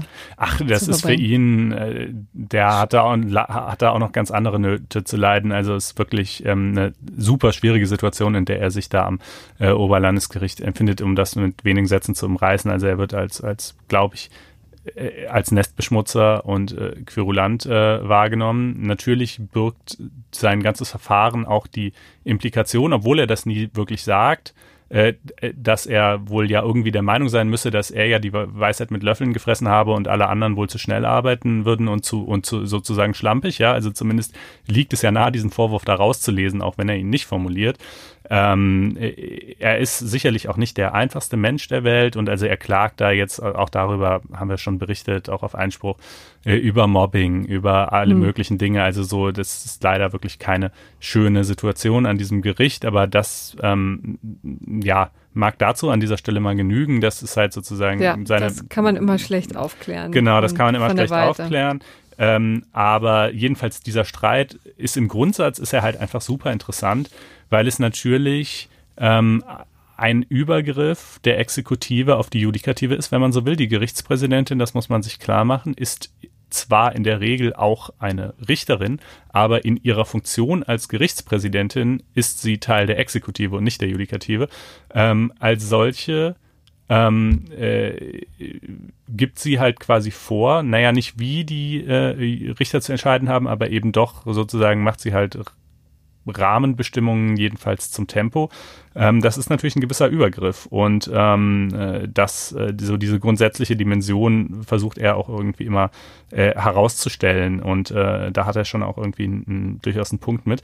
Und ich kann mir halt, ich finde es halt psychologisch sehr naheliegend zu sagen, da, das, was er auch sagt, äh, viele Richter hätten die äh, Mechanismen entwickelt, um dem bestehenden Erledigungsdruck standzuhalten und würden diese Mechanismen auch in vielen Fällen äh, gar nicht mehr akut reflektieren, äh, so ein bisschen wie, weißt du, wie der Frosch, der so ganz langsam, mhm. wo so ganz langsam das Wasser wärmer wird, ähm, äh, und, und würden quasi denken, sie würden völlig frei von diesen Zwängen äh, einfach nur nach ihrer Überzeugung recht sprechen, aber dem sei schlechterdings nicht so und ähm, äh, er als jetzt eben auch schon Jahrzehnte im Dienst befindlicher Richter habe halt diese Entwicklung so mitverfolgt und ähm, äh, versuche sich ihr zu äh, entgegenzustellen, ähm, aber bisher mit äh, wenig Erfolg, wie man sieht. Ähm, und tatsächlich, und das ist natürlich, damit mag es dann auch genügen, äh, er sagt halt immer, ähm, was außer einer Anwendung, meiner, meiner Anwendung des Rechts sollte ich denn sonst ändern, äh, um auf mehr Erledigungen zu kommen? Äh, und darauf kann ihm halt niemand eine Antwort geben. Auch der Dienstgerichtshof jetzt tut es nicht. Das Einzige, was zu dieser doch recht zentralen Frage ähm, da in dem Urteil drinsteht, auf über 30 Seiten, ist der Hinweis auf organisatorische Dinge. Ja, ja. also äh, man kann ja auch organisatorische Dinge ändern. Ja, das ist aber ein bisschen vage. Also ich finde, dazu hätte man mehr sagen können, wenn man dazu mehr äh, zu sagen gehabt hätte. Ähm, gut. Ja, wobei jetzt Arbeitsorganisation jetzt wahrscheinlich auch nicht das Fachgebiet des ähm, Dienstgerichts ist. Ja, aber, ja, aber es sind alles Richter, also ähm, ja. Gut. Ähm, okay, also das mal dazu. Wir teilen euch mit das Verfahren, wie es weitergeht. Ähm, das wird nicht das letzte Mal gewesen sein, dass das da eine Entscheidung gibt. So, und jetzt kommen wir zu einem Fall, wo es in den üblichen Bahnen geht, nämlich dass die Judikative die Exekutive in ihre Schranken weist. Ja. Ja, es geht um Seehofers Rücknahmeabkommen, was jetzt im, vor dem Verwaltungsgericht München gescheitert ist. Man muss sagen, das ist jetzt äh, die untere Instanz. Es ist ein Eilverfahren gewesen. Das heißt, ähm, es lässt sich jetzt noch nicht, es ist noch nicht in Stein gemeißelt, ja, hm. aber wir dachten uns, die Kritikpunkte, die da eine Rolle spielten, sind doch so interessant, dass wir sie hier mal besprechen können. Und diese Rücknahmeabkommen ähm, vor einem Jahr, die also Resultat waren von Seehofers ähm, Wute, Ausbruch, ja, im, im Sommer vergangenen Jahres, ist ja, war ja politisch auch so umstritten und so interessant, dass wir das hier nochmal rekapitulieren wollen. Hat auch tatsächlich ähm, einigen ähm, Niederschlag gefunden, zum Beispiel auf Verfassungsblog waren interessante Beiträge und so weiter und so fort. Also vielleicht äh, erzählen wir erstmal, worum es geht. Es geht um einen Beschluss vom VG München. Das ist jetzt äh, her, äh, das am 8.8. Äh, wurde der erlassen. Und es geht um einen Afghan, der aufgegriffen wurde im Zug auf den Weg nach F. -Punkt übrigens. Ah, F. Also, okay. ja, also er war zuletzt eben in Österreich und hatte sich dann in den Zug gesetzt, um nach Deutschland zu kommen und wurde hier im Zug eben aufgegriffen von der Bundespolizei und Stante Pede wieder zurückgeschickt nach Griechenland, denn da kam er her. Das war sozusagen das Land, wo er zuerst den Fuß auf europäischen Boden gesetzt hat. Daraufhin hat er eben einen Asylantrag gestellt, wie es ja auch das übliche äh, Vorgehen ist im Dublin 3 Verfahren. Und er wollte aber in Griechenland nicht bleiben und es ist dann wirklich über diverse Umwege nach Deutschland gekommen, denn hier wollte er hin und hier wollte er seinen Asylantrag eben stellen. Das war sozusagen sein Hintergrund. Die Bundespolizei greift ihn auf und ähm, schickt ihn äh, direkt nach Griechenland zurück. Aber er hatte hier offensichtlich noch Zeit, sich einen Rechtsbeistand zu suchen. Ich nehme an, das war auch äh, von Pro Asyl organisiert. Jedenfalls haben die übrigens auch den Beschluss auf ihre Seite gestellt. Wir stellen die auch gerne in die Shownotes, weil es natürlich auch eine interessante Argumentation ist. So, und ähm, dieses Gericht hat eben einfach gesagt, so geht's nicht. Ja, dieses ganze Rücknahmeabkommen ähm, ist schwierig ähm, und deswegen muss der Mann wieder zurückgeholt werden und zwar auf Staatskosten und dann wird hier geklärt, wo wer überhaupt für sein Asylverfahren zuständig hm. ist. Ja, also eine ganze Menge Ärger und äh, wir erinnern uns, ne, vor einem Jahr war es ja eben so, dass Seehofer jetzt mal hier klare Kante zeigen wollte, eben einfach sagen wollte, wir sind es leid, dass wir hier in Deutschland immer quasi die Flüchtlinge aufnehmen, die jetzt in anderen äh, südlichen Ländern Fuß gefasst haben, also jedenfalls hier angekommen sind, die sind eigentlich nach dem Dublin-3-Verfahren dafür zuständig, diese ähm, Länder, Italien, Griechenland, Spanien eben. Und ähm, wir sehen gar nicht ein, warum wir diese ganzen Asylverfahren, und es sind ja in der Tat etliche hier in Deutschland gewesen, warum wir die überhaupt durchführen sollten. Es sind auch immer noch nicht wenige, ne? Das gerät ein bisschen aus dem Blick. Also das ist natürlich nicht mehr vergleichbar mit der Situation 2015, 2016. Aber so 10.000 im Monat ähm, kommen schon noch roundabout zusammen zusammen. Also ist jetzt auch keineswegs nichts. Ähm, und in der Tat, ähm, diese Riesendebatte im letzten Jahr äh, war, in der Tat ist es ja so, dass wer auch immer zuständig ist, Deutschland ist es eigentlich nach Dublin 3 nahezu nie. Denn wir sind halt einfach äh, aufgrund der geografischen Lage so gut wie nie äh, das erste Land der Europäischen Union, wo jemand den Fuß äh, Na, quasi draufsetzt. Interessant ist, da kommen wir dann gleich noch äh, dazu. Ja es könnte natürlich eine abgeleitete ähm, Zuständigkeit geben, ne? Mhm. Aber ähm, du hast natürlich recht, grundsätzlich hat Dublin 3 was anderes vorgesehen, mhm. ne? nämlich da, wo man zuerst hinkommt. Dieses Land ist dafür zuständig. Aber das Problem, wenn man so will, ähm, oder jedenfalls ebenfalls Teil von Dublin 3 ist eben diese quasi diese vorgelagerte Prüfung der Frage, welches Land ist denn zuständig? Äh, und um dies zu klären, ähm, hat lässt Deutschland die Leute dann eben irgendwie doch ins Land und da dann diese Prüfung sich hinzieht, ähm, teilweise es schwierig aufzuklären ist, teilweise die Länder die Leute dann eben irgendwie auch nicht haben wollen oder man sie dorthin aus irgendwelchen Gründen nicht bringen darf, führt es dann in vielen Fällen dazu, dass letztlich das Asylverfahren, also das eigentliche Asylverfahren, doch in Deutschland durchgeführt wird. Ähm, und äh, dieses, ja, darüber gab es eben diesen großen Koalitionskrach im letzten Jahr. Seehofer hat gesagt, wir wollen die Leute einfach an der Grenze abweisen, ist uns egal, äh, wer auch immer zuständig sein mag, wir sind es nicht. Ähm, das ließ sich in dieser Form nicht durchsetzen, sondern der Kompromiss war dann eben, dass man gesagt hat, gut, wir schließen mit diversen Ländern, die typischerweise, wo typischerweise die Erstanreise stattfindet, diese Abkommen. Mit Griechenland hat es geklappt. Mit Spanien hat es auch geklappt, mit Italien übrigens nicht. Genau, mit Italien nicht. Ähm, und dann sollte für Leute, die quasi kurz nach Grenzübertritt aufgegriffen werden, äh, die Fiktion der Nichteinreise ja. gilt. Ne? Das ist natürlich irgendwie, äh, weil wenn sie nämlich tatsächlich eingereist wären, dann äh, würde das halt irgendwie bestimmte unliebsame rechtliche Konsequenzen nach sich ziehen. Ja, vor allen Dingen die Prüfung, ne, wer denn nun zuständig ja, ja. ist sozusagen. Das ist ein verformliches Verfahren und sowas dauert hier immer lange. Ja. Äh, und ähm, deshalb tun wir quasi, also wir fingieren rechtlich, dass sie gar nicht eingereist seien und äh, führen sie dann im Zuge dieses Rückführungsabkommens äh, da und dorthin wieder zurück. Das ist das wird übrigens Pre-Dublin ähm, 3 Verfahren genannt. Genau. Ne? Also ein lustiger Terminus, von dem jetzt auch ganz unklar ist, ähm, ob es dieses, diesen Status überhaupt gibt, ob das rechtliche Relevanz hat. Ja. Ne? Ähm, und das war nun, weiß Gott, keine Erfolgsgeschichte, auch vor dieser Entscheidung schon nicht. Also ich habe die genauen Zahlen nicht mehr im Kopf, aber es sind wahnsinnig wenige Ja. Leute, die, also wirklich, wenn man das mal in Relation setzt, die, die, die, das Ausmaß des äh, Regierungskrachs bis kurz vor die Auflösung der großen Koalition ähm, äh, zu wirklich, ich glaube, im zweistelligen Bereich äh, befindlichen Zahlen von Leuten, die da zurückgeführt wurden, ähm, das steht irgendwie in keiner Relation und funktioniert einfach nicht. Das mal so vorneweg. Genau. Ähm, Funktioniert auch deswegen nicht, weil im Grunde genommen ja Grenzkontrollen in, Deutsch, in Deutschland nicht möglich sind, ne, zwischen Hm. den europäischen Staaten.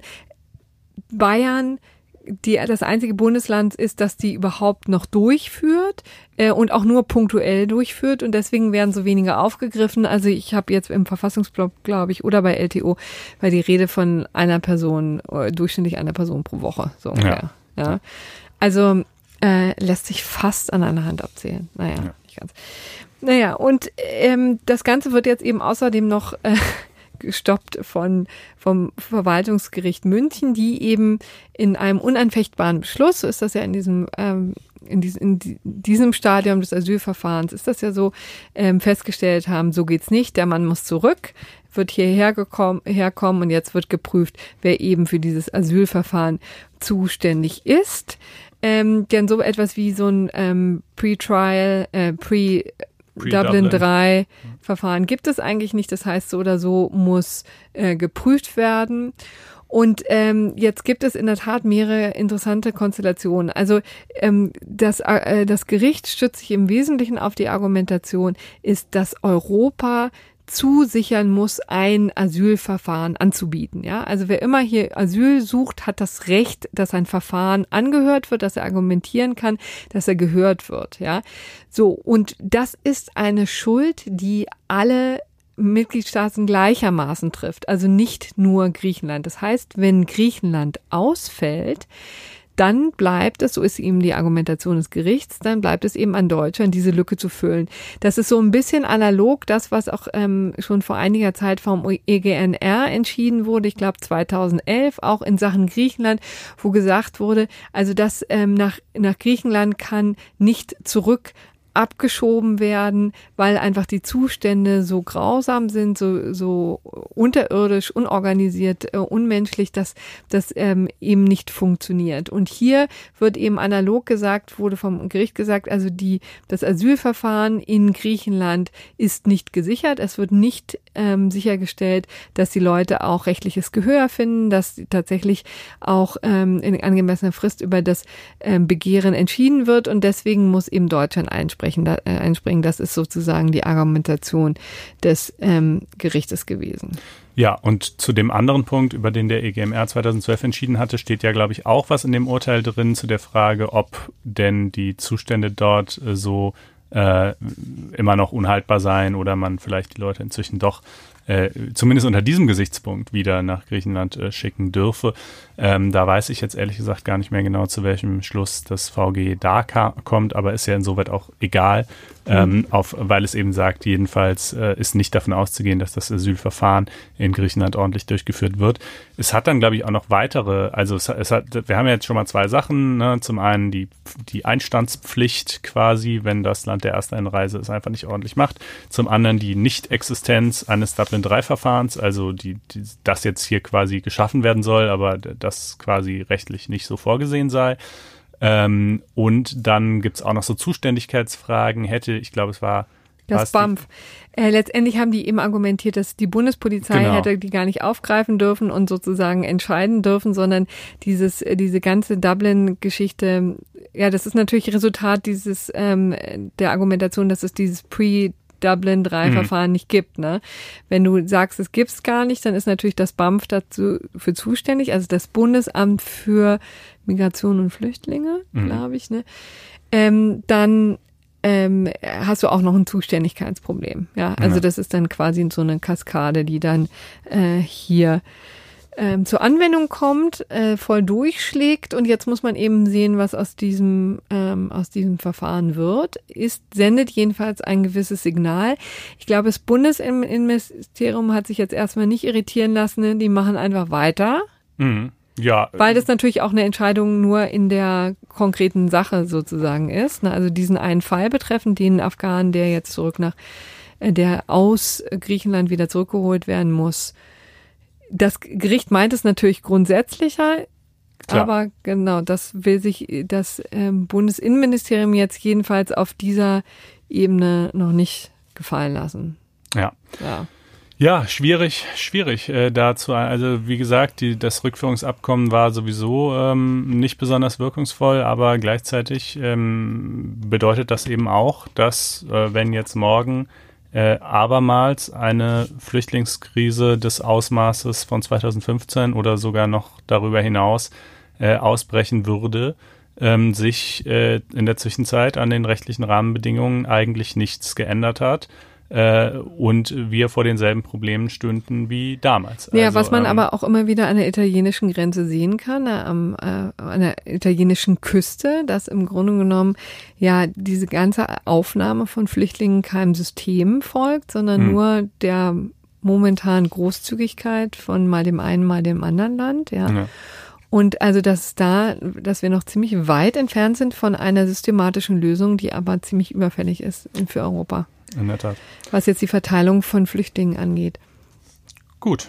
Ähm, ja, da könnte man natürlich noch viel Sachen sagen dazu, aber ich würde sagen, wir kommen jetzt doch mal zum Knabenchor. Genau, ein etwas äh, leichteres Thema, äh, leichter, äh, ja, inhaltlich und auch, äh, glaube ich, äh, von den rechtlichen Fragen. Ähm, also, ein äh, Mädchen wollte in den Knabenchor aufgenommen werden, ähm, und zwar äh, hat dieses Mädchen einige Zeit im Chor der komischen Oper in äh, Berlin gesungen äh, und nach einem Umzug äh, nach Frankfurt dann in der Domsingschule. Äh, und ähm, 2016 ging die Familie dann wiederum zurück nach Berlin und wollte sie dort in den Staats- und Domchor äh, hineinbringen. Also nachdem dieses Mädchen offensichtlich schon einige Jahre Gesangskarriere, wenn man so will, hinter sich hatte und dieser Staats- und Domchor, der hat wohl einen sehr guten Ruf und da sollen Kinder eben eine tolle äh, Gesangsausbildung bekommen und wenn man halt da quasi die Talente seines Kindes äh, besonders fördern will, dann ist es eine gute äh, Idee, dort Mitglied zu werden. Problem, ähm, der Staats- und Domchor Berlin ist ein reiner Knabenchor äh, und äh, deshalb ähm, kam das für dessen quasi äh, künstlerischen Leiter schon von vornherein nicht in Betracht. Äh, der hat das Mädchen eben äh, abgelehnt, äh, den Worten, ihr Wunsch ist aussichtslos. Niemals kann ein Mädchen in einem Knabenchor mitsingen. ähm, oh, das ist natürlich jetzt auch eine ziemlich undiplomatische Antwort. Ja. Also er hat sie auch gar nicht eingeladen quasi zum Vorsingen. Doch, sie hat so? wohl, ähm, wenn ich das recht verstehe, schon irgendwie äh, das, äh, diese Möglichkeit bekommen, aber wurde eben, wurde eben abgelehnt. Und äh, dagegen hat die Mutter geklagt und hat gesagt, ähm, dieser Staats- und Domchor sei ja eine öffentliche Einrichtung und insofern in besonderer Weise zur sozusagen Nichtdiskriminierung in seiner ähm, in seinen Entscheidungen verpflichtet darüber, wen es wen er halt aufnimmt und wen nicht. Und das hier sei eine Diskriminierung auf Basis des Geschlechts.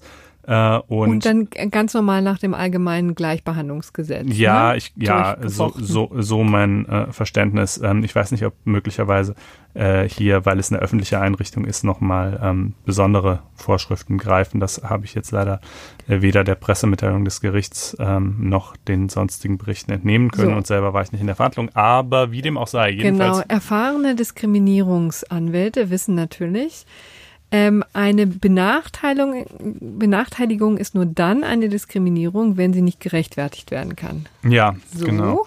Ähm, und äh, hier ging es dann eben, ähm, ja, um äh, zum einen natürlich irgendwie um die Frage, äh, stimmt das denn? Also sozusagen ist äh, was was rechtfertigt die Existenz reiner Knabenchöre?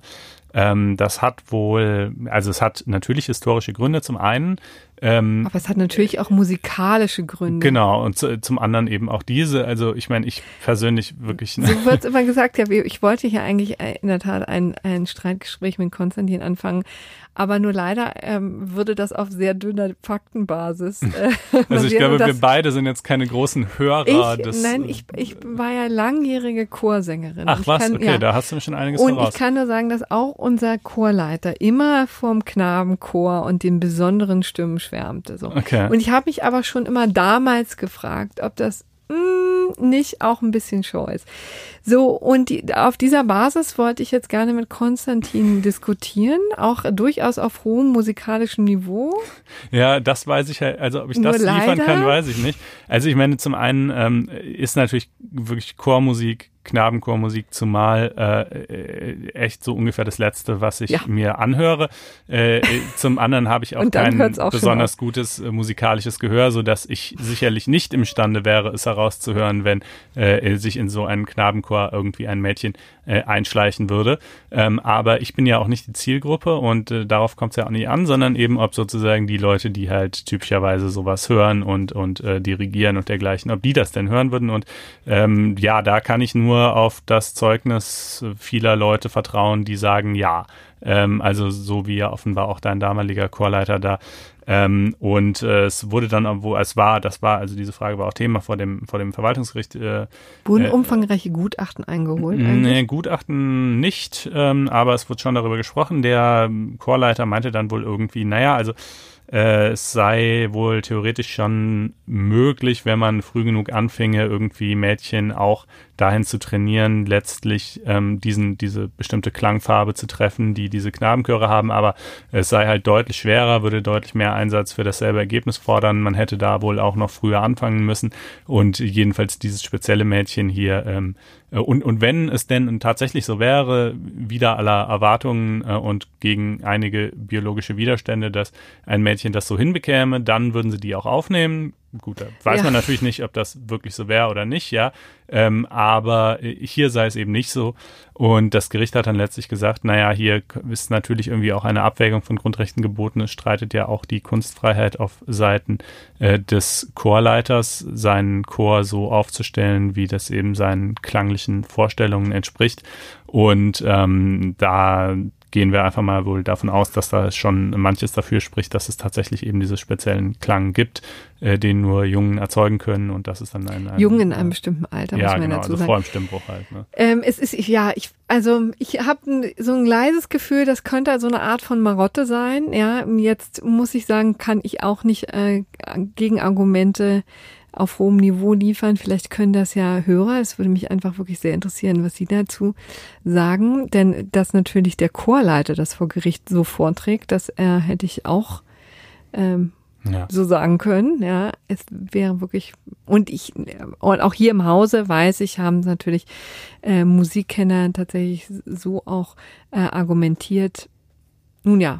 Aber ganz ehrlich, selbst wenn nicht ähm, würde ich das immer noch nicht mitgehen. Also äh, es stört mich etwas die Vorstellung, dass jede sozusagen in jedem Moment, wo, einem nicht 100 Prozent aller Dinge, die existieren, offen stehen, äh, man bereits diskriminiert sei. Ich finde, nee, das stimmt ja so auch nicht. Das ist ja quasi, also selbst wenn wir jetzt mal den Aspekt der Klangfarbe quasi ausklammern oder behaupten würden, da gibt's gar keine Unterschiede, äh, was das angeht, dann gäbe es aber halt sozusagen immer noch einfach den Umstand, dass das historisch so gewachsen ist, dass das irgendwie eine Tradition ist. Und nochmal, mir persönlich könnte diese Tradition nicht egaler sein. Ja, also wenn mir an einer Sache wirklich 0,0 gelegen ist, dann an Knabenchören. Aber äh, trotzdem anerkenne ich halt, dass es irgendwie Leute gibt, denen das irgendwie wichtig ist.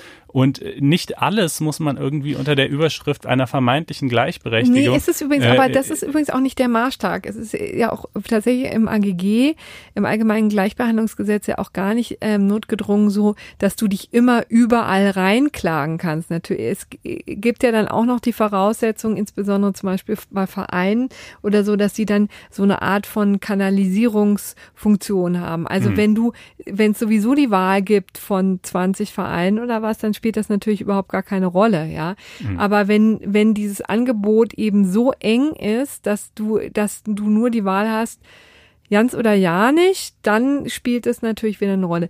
Ich muss sagen, dass ich kann hier auch wirklich nicht mehr beitragen als einfach nur Gedankensplitter, mhm. die das sozusagen dieses äh, feste argumentative Gebäude so ein bisschen mal pieken können. Ich habe es auch noch nicht zu Ende gedacht. Ich fand es auch einen ganz interessanten Fall. Dachte mir so ein bisschen, ah, das arme Mädchen. So. Ja, klar, auf jeden Fall. Ähm, dass die da jetzt so im, im Zentrum rückt. Aber gut, es ist wie es ist. Wir wollten es hier mal vorstellen, weil es ja eine interessante Materie ist. Aber dazu ist jetzt auch tatsächlich alles gesagt. Ne? Ich glaube auch. Ähm, Und wir kommen zum gerechten ah, Urteil. Ah ja, gerechte Urteile. Da geht's ein bisschen handfester zu. Ähm, also es geht tatsächlich um den Fall einer Prostituierten, äh, die einen ähm, Arbeitsvertrag eingegangen äh, ist mit einem äh, Mann, der eigentlich äh, offiziell jemanden gesucht hat, der ihm die Bude putzt. Ja. Okay. So, und es war wohl, das war auch vereinbart, irgendwie ähm, Sach äh, Wohnung putzen und ich glaube auch einkaufen gehen oder was auch immer. Ähm, aber mündlich war auch von Anfang an klargestellt, er, der Auftraggeber verlangt auch sexuelle Dienste. Mhm. Und zwar zweimal die Woche sollte sie besuchen und dabei sollte es auch tatsächlich zum Verkehr kommen. So. Und das, ähm, darauf hat sie sich eingelassen und es wurde ein Arbeitsvertrag geschlossen, der 460 Euro im Monat äh, umfassen sollte. Also ich meine, ist ja jetzt 460 Euro im Monat für Putzen und zweimal Sex die Woche. Ja, also so ähm, heißt es. Übrigens ähm, muss okay. ich mich jetzt auf einen Beitrag bei auf Spiegel Online stützen. Auch auf Reisen sollte sie ihn begleiten, ja. Mhm. Und ähm, daran hatte sie dann aber kein Interesse, kam dann offensichtlich nur zum Putzen. Äh, und dann hat er ihr gekündigt. Das hat sie so nicht auf sich sitzen lassen. Sie verlangte einen Ausgleich der Urlaubstage und ähm, ein gutes, ein wohlwollendes Arbeitszeugnis. Ne? Also Arbeitnehmer, denen gekündigt wird, ist ja, haben ja eben auch den Anspruch auf ein wohlwollendes Zeugnis, wie es glaube ich eben heißt. Und all das wollte sie äh, einfordern. Ich finde es ja schon erstaunlich, dass das Ganze überhaupt als, als Arbeitsverhältnis qualifiziert wird und nicht einfach irgendwie als dienstwiederkehrender Dienstleistungsvertrag oder so. Aber gut, so ah, war es augenscheinlich. Genau, das ist, es ist, war jedenfalls das Landesarbeitsgericht ja, ja, haben das da. Also nee, das äh, ganz offenbar hat auch das Gericht das ja schon dann so gewertet. Das wird dann ja auch, auch ein den, interessanter Aspekt aus der ja. weiteren Entscheidung offenbar. Aber ich finde es jetzt nicht so selbstverständlich, wenn man das so hört, irgendwie zweimal die Woche putzen und Sex würde ich jetzt nicht denken und nochmal manchmal auf Reisen mitkommen würde ich jetzt nicht unbedingt denken, dass das die klassischen Merkmale eines Arbeitsvertrags überhaupt erfüllt, ähm, aber anscheinend doch. Ähm, wie dem auch sei. Jedenfalls wollte sie also dieses Zeugnis ja. haben. Und da wir, wir ja schon seit geraumer Zeit ähm, auch die Sexarbeit als ja sozialversicherungspflichtige Arbeit entkriminalisiert haben, war das eben gar kein Problem. Und dann hat sie natürlich auch ähm, tatsächlich Anspruch auf diese Dinge. Also ähm, es ging eben, also die Urlaubstage hat sie ganz klar Anspruch drauf und aber auch auf dieses wohlwollende Arbeitszeugnis. So, was dann jetzt nun in der Aufgabenbeschreibung drin steht zum Beispiel und zu der Tatsache, dass sie ähm, das dann nicht geleistet hat, gut, das äh, war auch nicht zu entscheiden. Wie es dann tatsächlich aussieht, können mhm. wir jetzt eben noch nicht sagen. Aber das wollten wir als gerechtes Urteil jetzt nochmal nachtragen, weil wenn man schon einen Arbeitsvertrag eingeht, da muss man es auch ordentlich machen. Ja, in der Tat. Absolut äh, plausibel. Ich weiß auch eigentlich, also ähm, wie du gerade schon gesagt hast, äh, Prostitution äh, äh ist ja eigentlich rechtlich ähm, den normalen Arbeitsverhältnissen deutlich angenähert, aber trotzdem wirkt es halt faktisch so befremdlich. Also ich glaube kaum, dass besonders viele Prostituierte tatsächlich auf die Idee kommen, ein Arbeitszeugnis zu verlangen, obwohl sie einen Anspruch darauf hätten, so. Ähm, aber diese hier hat es jetzt halt ja, mal das getan. Weißt du vielleicht noch? Ja, nee, vielleicht weiß ich auch nicht tatsächlich, aber äh, das ist ja jetzt es, so es wirkt irgendwie, es, es, kommt mir einfach nicht so vor, als, als as if it was a thing. Aber vielleicht täusche ich mich auch. Ja, ähm, und das war natürlich jetzt einfach auch so ein ganz billiger Griff ähm, in eine äh, ganz illustre, äh, in einen illustren Fall. Das äh, geben wir, räumen wir jetzt ein, aber am Ende darf es ja mal ein bisschen bunter sein. Damit wären wir jetzt am Ende unseres Lateins. Genau. Äh, freuen uns über die Aufmerksamkeit. Freuen uns, wenn ihr uns weiterempfehlt an Freunde, Bekannte, vielleicht auch an Nichtjuristen. Auch für die ist ja durchaus eigentlich immer was dabei. Zumindest versuchen wir das. Und natürlich, wenn ihr auf faz.net-einspruch testen geht und euch dort ein Probeabo klickt, beziehungsweise uns Sternchen in der Apple Podcasts App gibt. Äh, in diesem Sinne, macht's gut und bis nächste Woche. Tschüss. Ciao.